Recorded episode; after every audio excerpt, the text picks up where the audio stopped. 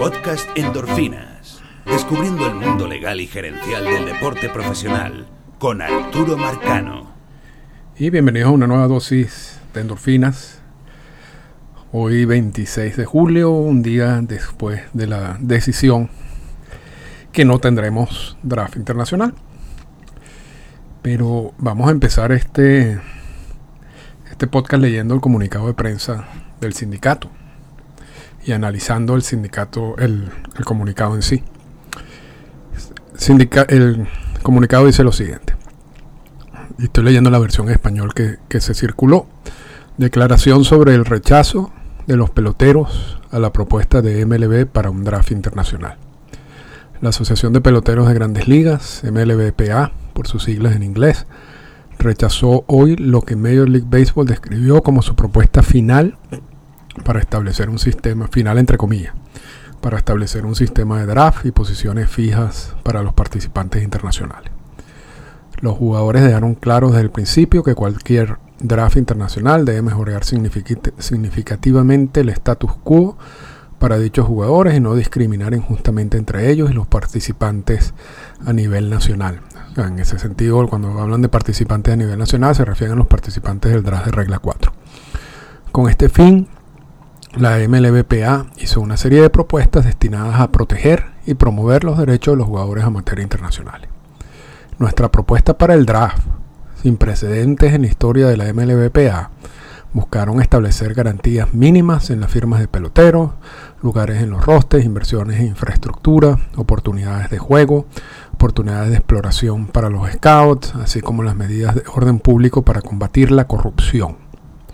También hicimos propuestas para compensar a los, las firmas internacionales de manera más justa y en línea con otros peloteros amateurs, así como para garantizar que todos los prospectos tengan acceso a una red de seguridad educativa y desarrollo de jugadores. Vamos a pararlo ahí. Me falta un párrafo. Esto, esto es muy interesante porque... y me tardé un día en grabar esto, porque realmente yo creo que estos análisis yo creo que hay que hacerlos en frío, no en, en caliente. Esto es muy interesante porque históricamente, desde que se planteó por primera vez la posibilidad incluso de conversar sobre un draft internacional, cuando se estaba hablando de un solo draft para todos, o sea, que el draft de regla, de regla 4 abarcaba, abarcara a todo el mundo. Desde ese momento, 2000, 2002. Hasta aquí, hasta el 2022. El sindicato siempre ha estado en contra del draft. Aquí las posiciones que han habido hasta este momento siempre eran dos claras. MLB buscando la, implementación de un draft con distintos argumentos, porque los, los argumentos han cambiado porque los problemas han cambiado y se, han empeorado. Y el sindicato diciendo no al draft. Esa ha sido la posición histórica en todo esto. O sea, los puntos extremos históricos en todo esto. Ayer, el 25 de julio, el sindicato rechaza la propuesta del, de MLB, pero acepta el concepto de draft. Hay un acuerdo, tanto de MLB como el sindicato, de tener un draft internacional. Lo que no hay un acuerdo es en los términos del draft internacional. Y básicamente, y de manera sencilla, hay, un, hay una brecha en el dinero. Entre el, el dinero que plantea MLB como presupuesto por año y lo que quiere el sindicato por año. Yo creo que en los otros puntos no hay tanta brecha. Yo creo que los otros puntos están, son negociables. Pero esto a mí me parece muy interesante. Nunca, nunca habíamos llegado a este punto. un punto en donde ambas partes están hablando el mismo idioma. Y, si vamos a, vamos a, tratar de, de sacar algo positivo de lo que sucedió ayer, yo creo que este es un punto positivo. Claro que esto termina llegando a un punto absurdo, ¿no? Porque, ¿cuál, cómo, quiere, o sea, cómo esperan el sindicato que uno reaccione o que uno se coma este comunicado? Porque una cosa es que tú envíes un mensaje, ¿ok? Diciendo, mira, yo no, yo no estoy de acuerdo con el draft. Que, que es difícil, yo, yo reconozco, es difícil que lo, que sigan enviando, porque realmente lo que ellos negociaron en el 2016, en el 2012, es peor que un draft. O sea, lo que, lo que llamamos el status quo es peor que un draft, porque tiene las, las mismas restricciones económicas, extremas, sin garantía. Entonces, es como difícil que ellos digan no al draft, porque nosotros no creemos en draft. Y al mismo tiempo, pero sí creemos en lo que negociamos en el 2016, que es terrible. lo, veo y, asumo que eso fue una de las razones por las cuales ya se dejaron de eso, ¿no? Y la otra razón, por supuesto, es que, eh, y lo dicen en el comunicado, que evidentemente que ellos ven en el draft internacional como una oportunidad para corregir los vicios del sistema, para crear infraestructura, para ofrecer derechos que no existen en estos momentos o oportunidades que no existen en estos momentos a los jugadores. Eh, generar un, un sistema en los cuales los que inviertan en ese sistema le saquen más provecho no lo hagan de manera clandestina, casi como se está haciendo en estos momentos. Donde se existan incluso programas de televisión en Estados Unidos donde se promocionen las firmas por la escogencia y de dónde viene cada uno de esos jugadores. Todo eso no existe en este momento. Pero, y, el sindicato de alguna manera, al decir nosotros en, en algo sin precedentes, eh, presentamos nuestra propuesta de draft, yo creo que están reconociendo eso.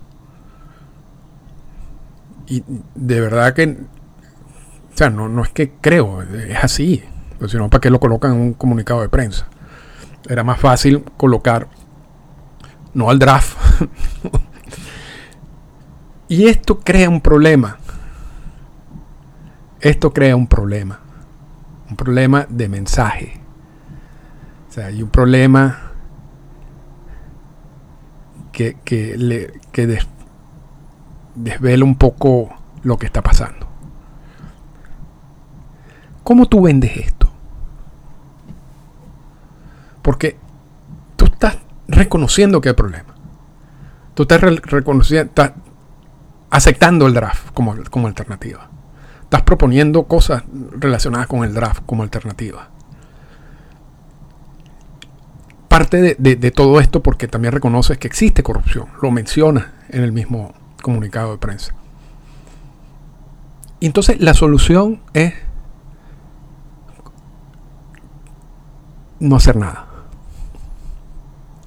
O sea, nosotros como sindicato reconocemos todo esto, reconocemos todo aquello, estamos de acuerdo con los jugadores que quieren un draft justo, eh, todo eso, pero bueno, como no llegamos, no acordamos los detalles, bueno, vamos a dejar que esto siga así.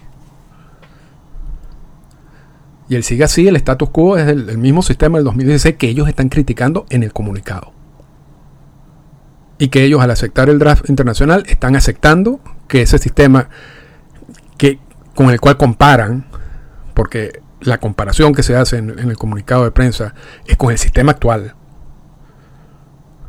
el cual le hablan de corrupto, habla que no existen oportunidades económicas, eh, educativas, de desarrollo, no existen infraestructura, no existe un poco de cosas. E, esa comparación es con el sistema actual.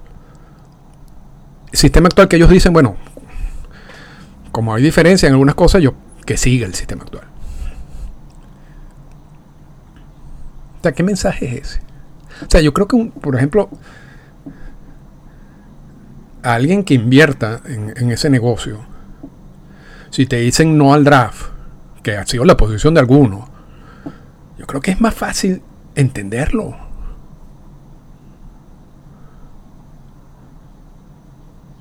Pero tú estás en ese negocio, estoy hablando específicamente de lo que está en el negocio, pero también puede ser simplemente los observadores y te dicen sí al draft, pero, pero bueno, hubo unas brechas ahí, entonces no. yo, yo no, no, o sea, no entiendo. Realmente hay un, un, una desconsideración bárbara de los que afectados por el sistema. Y, y repito, lo dijimos en el, en, el, en el podcast del día de ayer. Hay, hay agentes y hay entrenadores muy responsables. Y amigos míos, además. Hay otros que no, y hay una gran parte que no. Y hay una buena parte que sí. O sea que esto, cuando uno habla de la crítica y cuando uno habla de la corrupción, no está abarcándolos todos. Pero como lo he dicho mil veces, si tú tienes un sistema sin estructura, si tú tienes un sistema sin regla, si tú tienes un sistema en donde la violación de las pocas reglas no implica nada, y me dijo un amigo recientemente, el problema es que se le perdió el miedo a hacer lo que tú quieras en esto. Porque tú puedes hacer lo que tú quieras y no pasa nada. Entonces, si tú vives en ese sistema y tú convives en ese sistema, evidentemente que aunque tú hagas las cosas lo mejor posible, siempre da la tentación de que, bueno, ¿cómo compito yo en esto? ¿no? Y me imagino que, que algunos terminarán haciendo cosas que no quisieran hacer, pero es la única manera que tienen para competir. Vamos a hacer firmar un preacuerdo, por ejemplo, que es algo que viola el convenio laboral. Bueno, si todo el mundo está firmando los preacuerdos y yo estoy manejando mi, mi academia de manera profesional, hay mucha presión para que yo también firme preacuerdo, porque está, esa persona está haciendo una inversión en todo ese negocio. Y caes en lo mismo.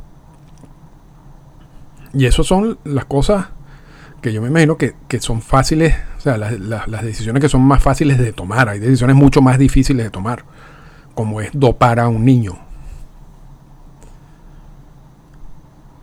Entonces, si tú estás en ese ambiente y tú no crees en algo, tú no crees en el draft porque tú estás cómodo como estás haciendo negocio en estos momentos.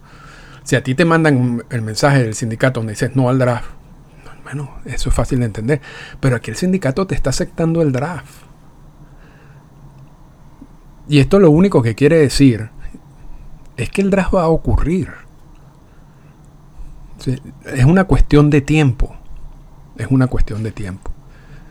Pero el draft va a ocurrir. Y mientras más se espera por el draft, se está perdiendo tiempo. Porque no la diferencia de, los presupuestos, del presupuesto para firmas entre las posiciones de MLB y el sindicato, que pudieran ser 190 lo que propuso el MLB y 260 lo que propuso el sindicato, los 70 millones o más o menos, no importa. Tienes que agregarle a eso la inversión en infraestructura, en estructura, para poder desarrollar un draft. Esa inversión también la va a hacer MLB. Y toda esa inversión y todo ese desarrollo se tiene que hacer lo más pronto posible porque va a haber un draft. Y, un, y si hay un, un, entrenador y si hay una academia que es capaz de competir en esta situación, donde no hay regla, repito, donde todo el mundo hace lo que le da la gana, que es así, porque no hay consecuencia, va a ser más fácil competir en un sistema estructurado. Van a haber muchos más beneficios de manejar un negocio en un sistema estructurado que en el sistema actual. Entonces, se pierde tiempo, se pierden oportunidades y se va a alargar toda esta crítica que existe a nivel internacional sobre lo que pasa en las firmas internacionales. Y eso no beneficia a nadie, por supuesto, en todo lo, todo, todo lo que afecta a niños. Pero te están diciendo, básicamente en el, en, el, comunicado de prensa del sindicato, que eso va a pasar. ¿Cuándo? No sabemos. Ahora, ahí no, no asuman que hay que esperar cinco años. O sea, que hay que esperar las negociaciones del próximo convenio laboral para que esto ocurra. Estas, si ambas partes consideran seguir trabajando y parece que hay esa intención, esto es un punto que puede ser, se puede reabrir en los próximos, en cualquier momento de los próximos cinco años. De repente, el próximo año hay más acercamiento entre los puntos que ambas partes quieren. Se, abre, se reabre el tema y quizás veamos un draft internacional el año que viene, o quizás lo veamos en dos años, en tres años, en cinco, en diez. Se va a ver. En algún momento se va a existir el draft internacional. Ahora, y volviendo a punto, es una, para mí es una desconsideración saber que tú, tú aceptas el principio del draft y que tú aceptas que esta es la solución de los problemas y, la opción es dejar el status quo, porque ¿cómo ves tú? Y repito, no son todos, pero ¿cómo, ¿cómo le ves tú a la cara al niño que está siendo abusado en estos momentos por tu decisión? Porque no estás haciendo nada. O sea, una cosa es que tú, eh, o sea, acuerdes un draft y, vengan otro tipo de abuso, porque ya tú estás tratando de hacer algo para solucionar el problema. Ahora, no vas a poder controlar todo, siempre va a haber cosas que pasen. Pero otra cosa es que tú no hagas nada. Que tú digas, bueno, como no llegamos a un acuerdo aquí, o sea, cuando en principio estamos más o menos aquí cerca, menos la parte del dinero, todo eso, entonces no, no vamos a hacer nada.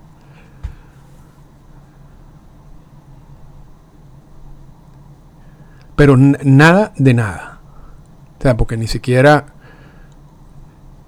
existe como ni un puente para analizar lo que sucede, para investigar, para, para nada.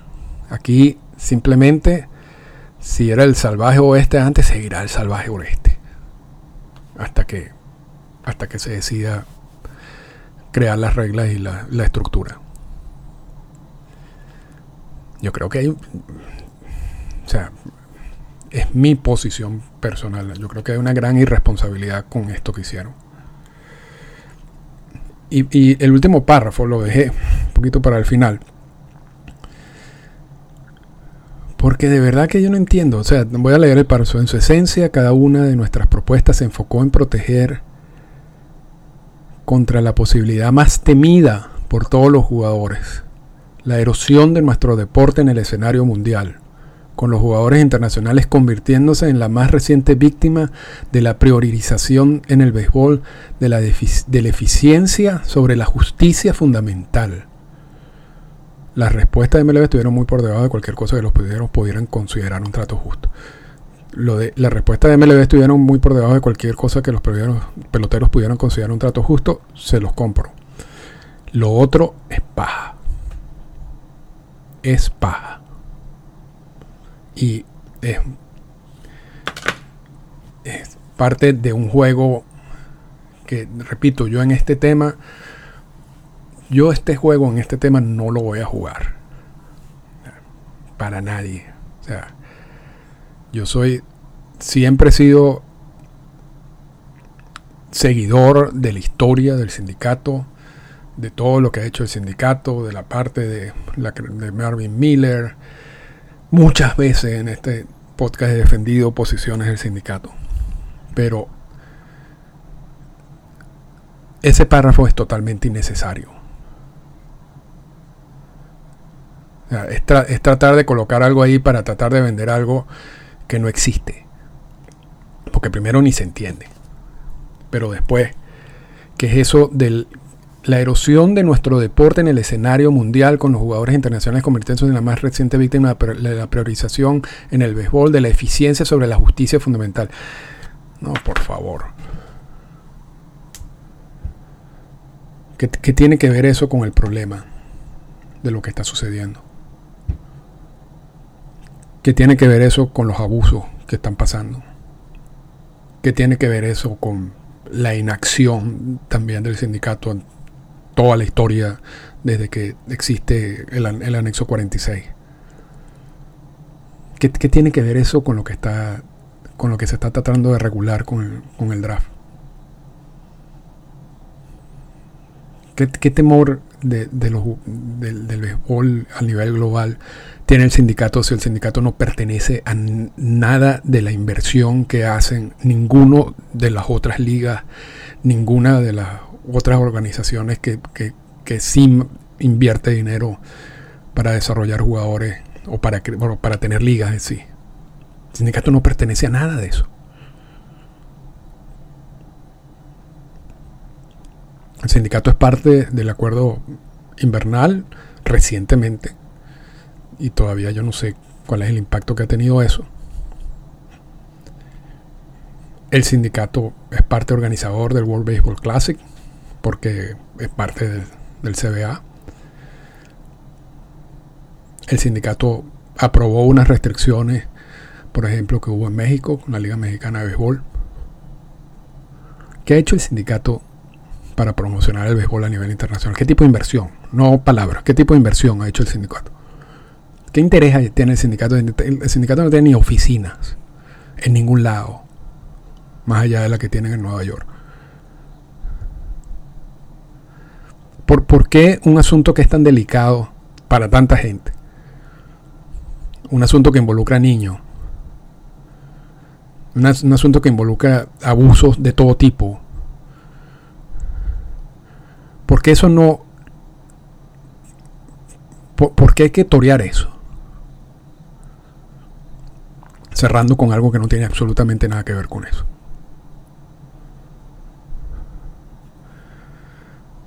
Y cierro con esto. Yo, de todos los temas, de todos los temas, de todas las negociaciones del CBA, que soy fanático y este, este podcast es por eso. Y de, todos los puntos de negociación, este punto yo este punto yo no entiendo. O sea, yo no entiendo qué hacen el CBA, porque realmente cuando ellos dicen los jugadores rechazaron, ¿qué jugadores, cuáles jugadores rechazaron esto? Porque yo he hablado con jugadores que no tienen la más mínima idea de, de lo que está pasando. El alto mando rechazó esto del sindicato.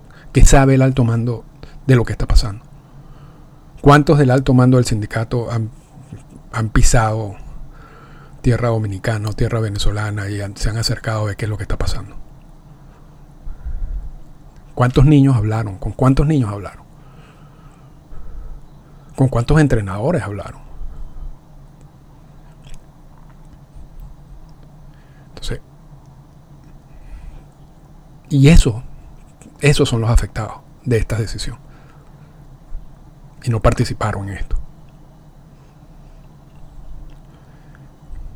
Y me podrán decir mil veces, verlo como una pieza de negociación. Para mí no es una pieza de negociación. No puedo verlo como una pieza de negociación. Yo puedo ver como pieza de negociación otras cosas. Esto no lo puedo ver como pieza de negociación. Y repito, soy yo. Si, si usted que es un analista de, también de la historia del CBA lo ve con, fríamente como una pieza de negociación, lo felicito. Para mí esto es un asunto mucho más delicado que eso, que involucra gente que nunca va a ser miembro agremiado del, sindicato, que involucra personas que están haciendo una inversión de buena fe en muchos casos, que nunca van a tener ningún tipo de relación con el sindicato. Que involucra la posibilidad de inyectar dinero, de crear estructura, involucra una, una cantidad de cosas positivas que nunca van a pasar porque el sindicato no entiende. O el sindicato está exigiendo cosas que sabe también de antemano que van a ser rechazadas. Pero al menos aceptan el principio, por fin. Así que ya veremos. Ya veremos qué sucede cuando se reabre el tema si se reabre el tema. Y mientras tanto, bueno, cuidado allí en el, en el salvaje oeste. Esta fue una presentación del podcast Endorfinas. Para comunicarse con nosotros, escríbanos a las siguientes cuentas en Twitter. Arroba Arturo Marcano y arroba Endorfinas Radio.